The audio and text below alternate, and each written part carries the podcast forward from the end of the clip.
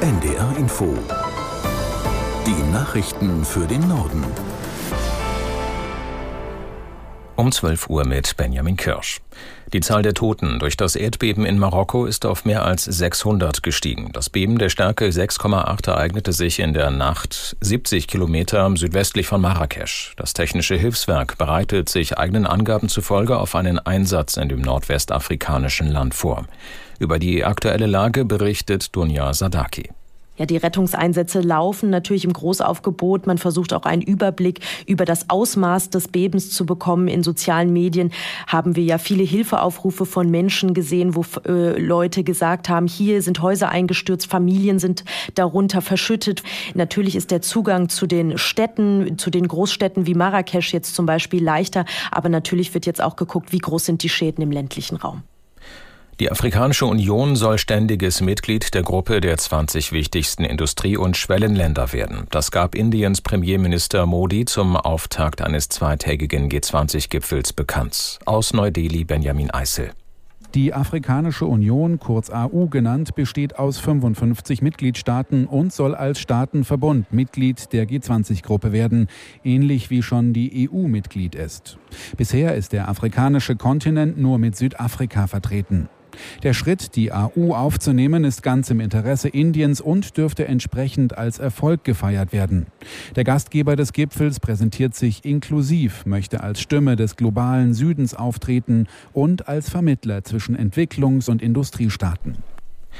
In den Überschwemmungsgebieten Griechenlands werden noch immer mehrere Menschen vermisst. Die Zahl der Toten stieg auf zehn. In der Nacht lief mit dem Pineos einer der größten Flüsse Mittelgriechenlands über. Die Hauptverbindungsstraße zwischen Athen und der nordgriechischen Hafenstadt Thessaloniki musste auf einer Länge von 70 Kilometern gesperrt werden. Regierungschef Mitsotakis hatte gestern die von den Überschwemmungen betroffenen Regionen besucht. Er versprach den Menschen schnelle und unbürokratische finanzielle Hilfe. Nach den Brandanschlägen auf Anlagen der Bahn hat sich Bundesinnenministerin Faeser dafür ausgesprochen, die Schieneninfrastruktur besser zu schützen.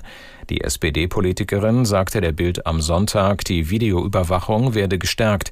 Bis zum kommenden Jahr werde die Zahl der Kameras an Bahnanlagen von 9000 auf 11.000 erhöht. Die Anschläge haben zu schweren Beeinträchtigungen im Fernverkehr zwischen Hamburg und Berlin geführt. Auf der linken Online-Plattform Indie-Media war ein Bekennerschreiben aufgetaucht.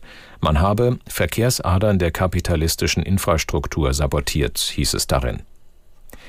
Die deutsche Fußballnationalmannschaft trifft heute Abend um 20.45 Uhr in Wolfsburg auf Japan. Bundestrainer Flick hofft bei dem Testspiel nach zuletzt vier Niederlagen auf neuen Schwung.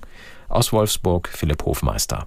Wenn das Spiel so schön wird wie die Rahmenbedingungen hier in Wolfsburg, dann winkt der DFB 11 ein perfekter Start in die neue Länderspielsaison. Sonne ohne Ende und ein ausverkauftes Stadion erwarten die deutsche Fußballnationalmannschaft. Sportlich wie auch atmosphärisch mutiert das Duell mit Japan allerdings zu einem kleinen Endspiel. Schließlich wartet in drei Tagen WM-Finalist Frankreich. Wird heute nicht gewonnen, steigt der Druck auf Mannschaft und Bundestrainer Hansi Flick nochmals an. Gegen den deutschen WM-Schreck Japan probt der Bundestrainer viel Neues. Joshua Kimmich rückt vom Mittelfeldzentrum zurück auf die rechte Abwehrseite. Ilkay Gündoğan trägt die Kapitänsbinde. Soweit die Meldungen.